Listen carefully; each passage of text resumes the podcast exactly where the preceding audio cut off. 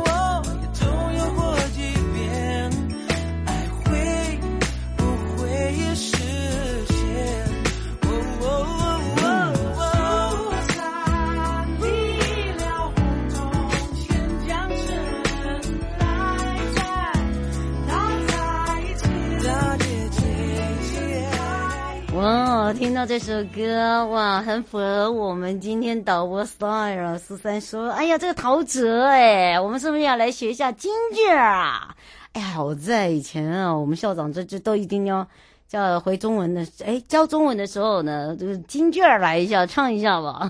苏轼儿来一下。好，回到了 You Life 九 FM 零四点一正声广播电台，陪同大家。好，那当然我是你的好朋友瑶瑶之外呢，我们今天又回到了台湾高等检察署时间喽。那么今天会讲到的是这个被害人诉讼权益保障哦。其实呢，讲到了这个被害人诉讼权益保障里面就有一些这个刑事诉讼法的一个修。修正，那诉讼呃，应该是说修正后呢，呃，不管是在呃这个诉讼照料啦、转介修复啦，还有就是呃怎么样去加强犯罪被害保护的一些方案跟保障法，呃，还有就是很多人会可能不大了解所谓的推动式修复正义，也就是我现在一直在做的。哦，在希望大家努力的一个共同方向哦，让大家可以了解深化整个司法保护的一个业务。那么发挥一些这个司法保护业务，其实也是保护大家，好保护你我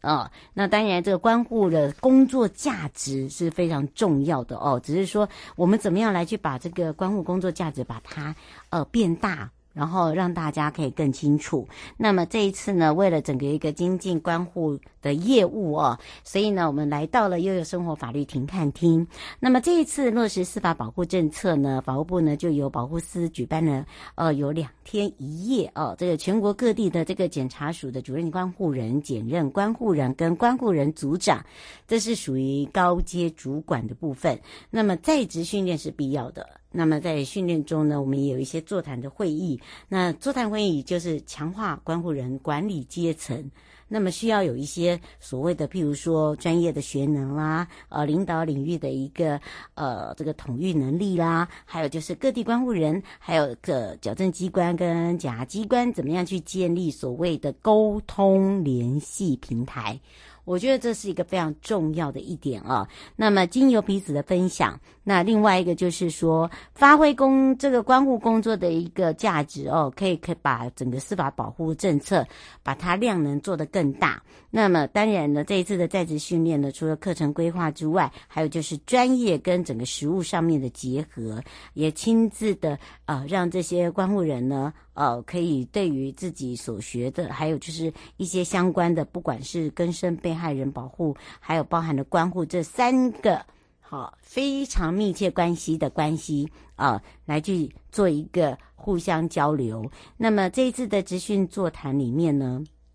我们最近推动的一些政策核心，我们也邀请了很多位的这个专业的精神科医师哦，包含了郑宇明医师，他就教大家在社区精神医疗资源如何去做一个连接，因为他的他真的是一个非常丰富的呃医师。而且实务经验上面他很负责任，还有黄信玉临床心理师哈，黄信玉大家就知道了，我学长呃原本是在法务部保护司哦，那当然呢呃还有包含了这一次的这个张宁平社工师哦，其实你会发现我们都是想环环相扣，那在这里面呢把一些哦这个相关的一些临床相关的一些在呃社区服务的这些社工们嘛，把它呃做一起的分享，心理师、社工师专业的一个辅导人。人力的一个运用，还有毒品处遇跟缓起诉、戒瘾治疗哦，这些成效呢，呃，台北的呃新北的这个地检署陈旭华主任检察官，他就讲到了毒品缓起诉、戒瘾治疗的多元处遇，还有就是如何去评估跟执行的部分。那么让这些关护同仁可以进行交流，然后可以分享一下，也脑力激荡一下。第一个。提升我们主任关护人哦，包含了检任关护人、关护人兼组长，还有就是关护专业的一个呃这个本职学能之外，还有就是在司法保护里面怎么样去落实所谓的柔性司法，这我们常常在讲到哦，就是说不要让让人家觉得我们好像是硬邦邦的，看到我们就快吓死一样哈、看到呃就有如呃这个前前哎应该是昨天吧，昨天我们一个同学呃送东西过来，然后我的同事就说哎你你不用。直接找瑶瑶吗？啊，不要不要不要不要不要不要不要不要不要不要！跟老师说，我我东西送到，我要走了，就赶快跑。好，其实没有那么不要不要不要那么的紧张。其实呃很多事情呢，如果你没有做错事，就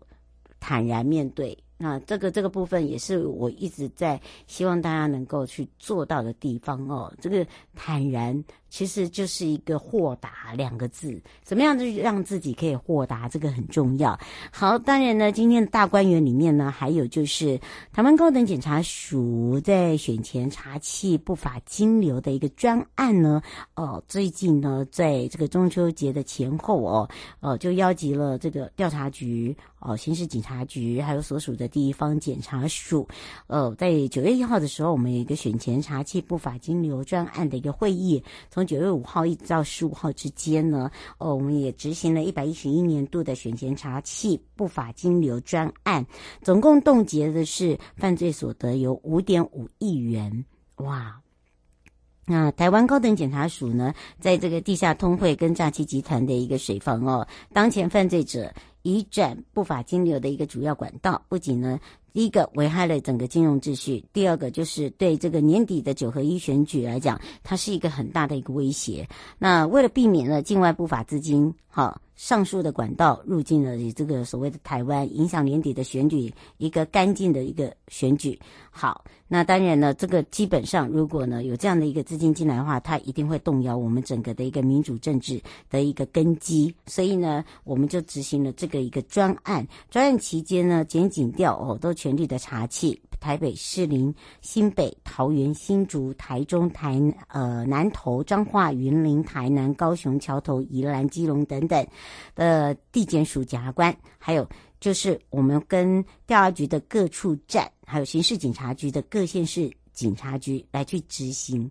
好，那当然呢，依据了各地检署、调查局、刑事局的一个报告跟会诊之后，总共有一百一十二个案件，涉及到的是四百四十九人，其中呢，违反银行法，呃，在向法院申请羁押获准的总共有二十五人，交保是八十四人，其余被告呢，分别都是传唤后限制出境或者是限制住居。这次专案冻结犯罪所得五亿五千七百六十七万。多元，那另外还有价值一百五十万元的宾士车一部。那至于土地跟建物呢，登记查封的有一笔不动产呢，呃，这个新台币是两千六百五十万元，汇兑或者是洗钱总额是新台币三千九百一十九亿元哦。那汇兑或者是呃洗钱地区，则是以中国大陆为。主还有就是越南，那特别值得一提的是，台北地检署指挥了刑事局、新竹市警局，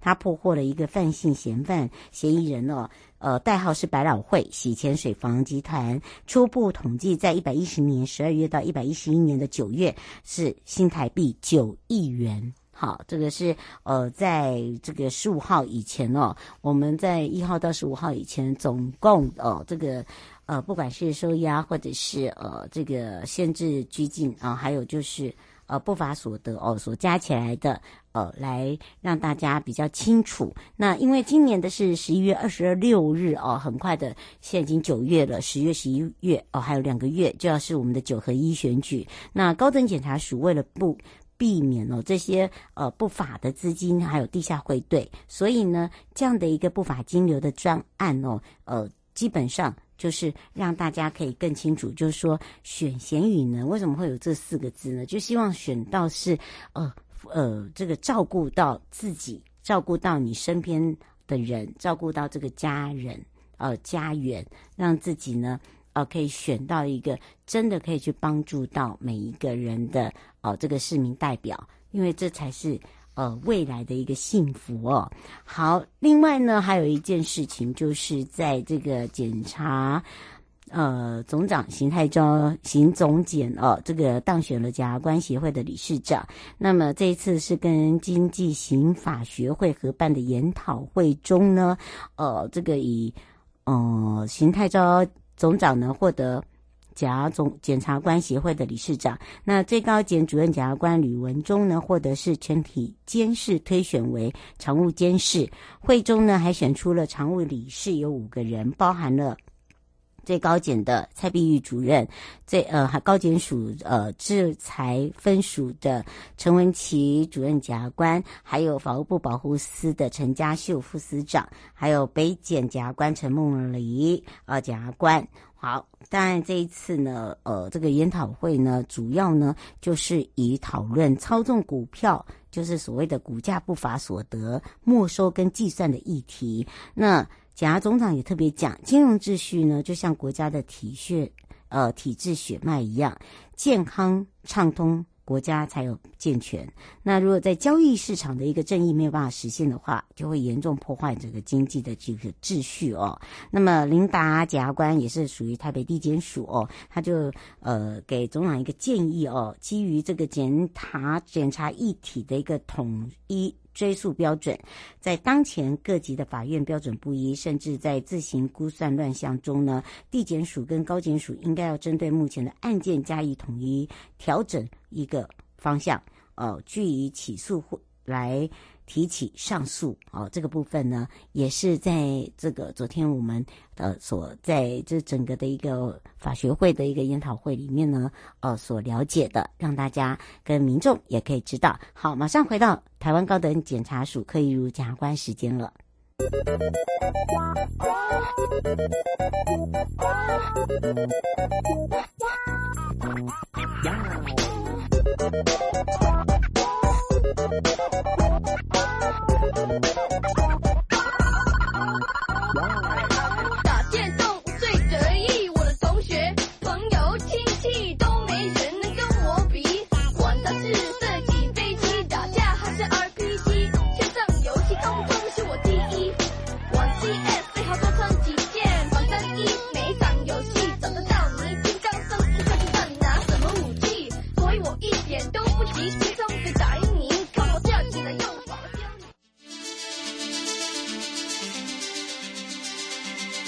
生活法律，Go Go Go，你我生活的好伙伴，我是你的好朋友哦。我是你的好朋友瑶瑶，再度回到了台湾高等检察署可以如检察官时间喽。我们讲到了被害人诉讼权益的一个保障啊，不管你是被害人家属、被害人，我们的听众朋友，全省各地的好朋友啊，我们今天针对这个议题跟修法的部分呢，可以让大家多加了解。有任何的问题呢，我们再请一如检察官呢来帮忙大家解决问题了。也开放零二三七二九二二零，赶快让全省各地的好朋友、内地的朋友、收音机旁的朋友、网络上的朋友，我们一起来关心这个主题，也让柯以如呃这个检察官来跟大家来打个招呼，哈喽，哈喽，瑶瑶午安，各位听众朋友大家午安。哇，这时候我们赶快来让主任来告诉大家哦，刚刚就有人问到说，哎，不是在修法吗？这个修法哦哦，是不是真的对于我们这些被害家属是哦有帮助的？帮助是比较大的，还有那个补偿金呐、啊。Oh my god！马上怎么就讲到主题啦？等一下啦，要一个一个来啦。我们赶快来请教一下我们的柯一如检察官，因为我们现在也一直在修法嘛，对不对？嗯，对。呃，就是其实呃，我我我想是这样，就是在诉讼里头，被害人的权益到底在哪里？一直大家都在讨论。对。那其实我国之前有提出一个，就是犯罪被害人保护法。但犯罪被害人保护法，它本身规定的是犯罪被害人的权益，就是刚才听众朋友提到的补偿金的部分。对啊，你看对，就是补偿金。但事实上呢，这几年来，其实在呃，不论是我们检方，或是院方，或是民间，出现了很多的呼声，就是说，在整个被害人保护的架构底下，其实不是只有钱。被害人的权益、被害人的知情权、被害人的诉讼参与权，这些其实国家都应该用制度化的方式来给他保障。所以，我们的确《犯罪被害人保护法》，我们已经朝《犯罪被害人权益保障法》的方向去修正。那我们的草案也已经提出了，现在就在等立法院的审议。嗯，是，而且呢，我们连呃原本的《犯罪被害保护法》哦，那个名称都改了，对不对？把这个权益都加进去了。对。好，所以呢，朱阿姨不要担心。好，今天呢。我们这个一如检察官啊，就我们主任会帮你好好的让你了解啊，为什么要把权益加进去呢？因为大家会想说，哎，你们都一直在修法，那我权益在哪里？权益哪？啊，没问题，是哦，我们把你的权益也加进去，对啊。那当然呢，这个刑事诉讼法里面的有一些修正的部分呢，哎，大家要听清楚哦，不要又说哦，才加那两个权益啊，是不是要连修正都加进去？你如果你越加越多，越来越长的话，我告诉你，你就永远都不知道你的权益在哪里啊，修正到底在哪里了，是，对不对？是，嗯，因为其实刑事诉讼法有它的架构在，不好意思，瑶瑶，我先插个嘴，是。抱歉，因为我也很急着想要回答听众朋友的问题，就是说，其实刑事诉讼法它本来有既定的架构，那被害人的区块其实从来呃在以前从来不曾出现在刑事诉讼法里头，那我们在一百零九年的一月八号，我们有做了一个被害人诉讼参与的专章，那里头大概提到就是资讯获知、诉讼照料，然后遮蔽、隔离，还有转介修复。但这四项权利呢，其实因为是放在刑事诉讼法里头的篇章，所以它比较侧重于审理中的一个保障。就诉讼呃，被害人可以在诉讼里头透过什么样的方式参与整个审理的过程，在审理以后表示自己的意见。嗯，这是刑事诉讼法修正的一个重点。那其他的部分该怎么办呢？就是我们刚才有提到，就是行政院这一边，其实我们从被害人犯罪被害人保护法往犯罪被害人权益保障法的方向去发展，最主要就是之前我们其实在呃一百应该也是一百零九年左右，我们其实行政院已经颁布了一个加强犯罪被害人的保护方案，但它毕竟只是方案，所以我们认为它的呃保护强度，然后还有制度的架构都不是那么的呃没有到那么上位，没有到法律，没有那么够力。对，嗯、所以他把保护方案的内容实质化、落实化，改成犯罪被害人权益保障法。嗯，那这个犯罪被害人权益保障法，它的保护的区块很大，它就是从侦查阶段的开始，从我们相应的时候，检察官这边可能能做些什么，那我们的犯罪被害人保护协会，它又可以做些什么？那在整个阶段里头，从侦查、诉讼终结、起诉、审理到执行。我们可以提供一个完整的对被害人或是被害人的家属提供完整的权益保护。嗯，是，而且呢，很多的朋友就想说，呃，那这个这实际上我们都已经知道啊，啊、呃，譬如说有这个心理师帮忙啦，哦，有钱的补助啦，其实心智里面呢，我们获得的会更多，哈、哦，包含了照料哦，包含了譬如说呃转介。其实我们有一些这个修，我们有一些方向啊，我们可以来请教一下检察官。是，呃。就这个部分，就刚才呃瑶瑶您提到的心理师，其实就是我们最主要呃犯罪保护呃犯罪被害人保护协会。我们犯保协会其实有提出一个一路相伴的方案。嗯，也就是说，我们检察机关在呃碰到一些比较不好的事情的时候，检察机关在当事人碰到一些不好的事情，可能是呃当事人往生或是性侵害的案件。嗯，在这样的案件情况下，我们会直接把资讯，我们会提供资讯，犯保协会的资讯给被害人。嗯，同时在被害人同意下或家属同意下，我们也会把这个资讯转支给饭保协会，让他们可以及时介入。为什么？因为一般人碰到检察官相验也好，侦查也好，呃，我老实说，所有听众朋友应该都很清楚，大家不是专业的法律人，嗯，什么时候发生什么事情，其实真的很难预料。所以当当事人碰到这种事情的时候，他其实会很慌乱，嗯。但一路以来，其实大家在刑事诉讼法上只侧重在被告的权益保障，却忘了被害人这个区块。那我们饭保协会的介入，其实就是透过关怀。然后专业的辅导，嗯、专业的辅导，但是饭保协会毕竟只是属于民间协会，他们力量不够多，所以我们才会提出一个权益保障法。那在这里头呢，其实我们有一个诉讼呃犯罪被害人的诉讼权益获知平台，是对。那我们其实在，在呃所有的。只要是跟司法机关相关的程序，只要有接触到，我们大家就会提供状纸让当事人去书写。那只要登打登打了资讯，然后在我们呃的一定的审核下，确定他的确是犯罪案件的被害人，我们会让他进入一个平台，在平台上面，他可以用电子邮件通知这个诉讼经历的所有阶段，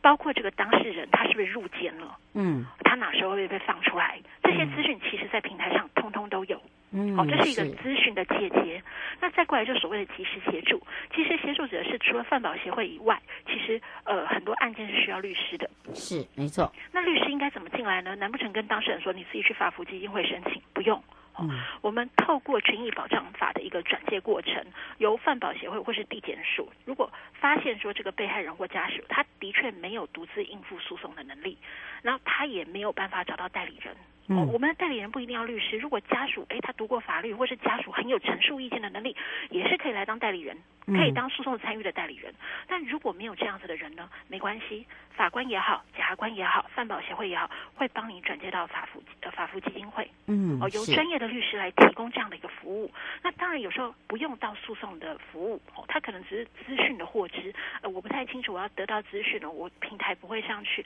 或是我要有意见要跟检察官说该怎么办，这些。及时的协助，就是还没有到律师及时协助，我们也可以提供。嗯，是。那嗯，另外在刑事诉讼法上有个诉讼参与，就是我刚才跟大家讲报告过，就是在刑事诉讼法上，被害人诉讼参与是直接用法条赋予权利，但到底该怎么行使，其实我们也可以提供服务，告诉大家该怎么去行使这个权利。那当然最重要的，我们犯罪被害人的一个权益保障法提供的是事后的复原，嗯，包括修复式司法。包括被害呃被害人或是被害家属的一个家庭功能的重建，嗯，哦，或是有些人真的就是，因为说真的，犯罪一个犯罪发生，大家只看到被告，却忽略了被害人，还有他一辈子要带着的阴影，嗯，那其实是一个很大的压力，不止被害人本身，被害人家属也一样。那这些心理的压力，呃，或是心理的不安，甚至是不平。透过诉讼程序，有时候没有办法全然的去复原或弥补。嗯，对。那后面的程序，后面的路到底该怎么走？我们在犯罪被害人保障权益保障法里头有提供相关的规定。嗯，我们饭保协会的一路相伴方案，其实也是针对这个部分来做一个呃协助或是功能的一个资源的一个借接。嗯，对是是。呃，钟小姐想要呃这个提供一些资讯哦，她想呃跟这个检察官说一说明一下。呃，她她有接触过我们饭保的志工，她想要了解一下，就是说呃志工不是整天都是在上课，而是主动主动关怀是没错。她说很多是要实务上面的。他说因为还是有很多职工是欠缺这一块的。对，就因为其实呃，我们为什么会提出一个犯罪被害人权益保障法？因为之前呃的饭保协会，其实它大部分是跟地检署结合在一起。那为什么跟地检署结合在一起？这边也可以跟大家报告，因为其实犯罪的发生，谁会最先知道？地检署。对对，所以家事官会通报。对，没错。那当然，在这样的情况下，协会既然是跟地检署分各分会，其实就在地检署的办公室，就是我们会借一间办公室给分会用。那呃，大家也可以理解，在这样子艰难的环境下，因为其实一来他们没有一个法定编列的预算，嗯，他们其实很多资金或是人员都是一个人当十个人在用，嗯，哦，那呃，在这样的情况下，我们需要志工的协助，但志工招募进来，包括受训，包括一些专业的心理，呃，他可能到专业的部分还是没有办法到那么的专业化，嗯，所以大部分的志工我们在训练的过程中，我们也只能提供一个就是如何陪伴，如何聆听，嗯，那如何把当事人求助的资讯传达出来，让协会的专业专职人员知道，然后去连接其他的专业的社会资源，嗯，是。是不好意思，但是我们志工其实各分会的志工训练其实都一直在努力的如火如荼的进行中。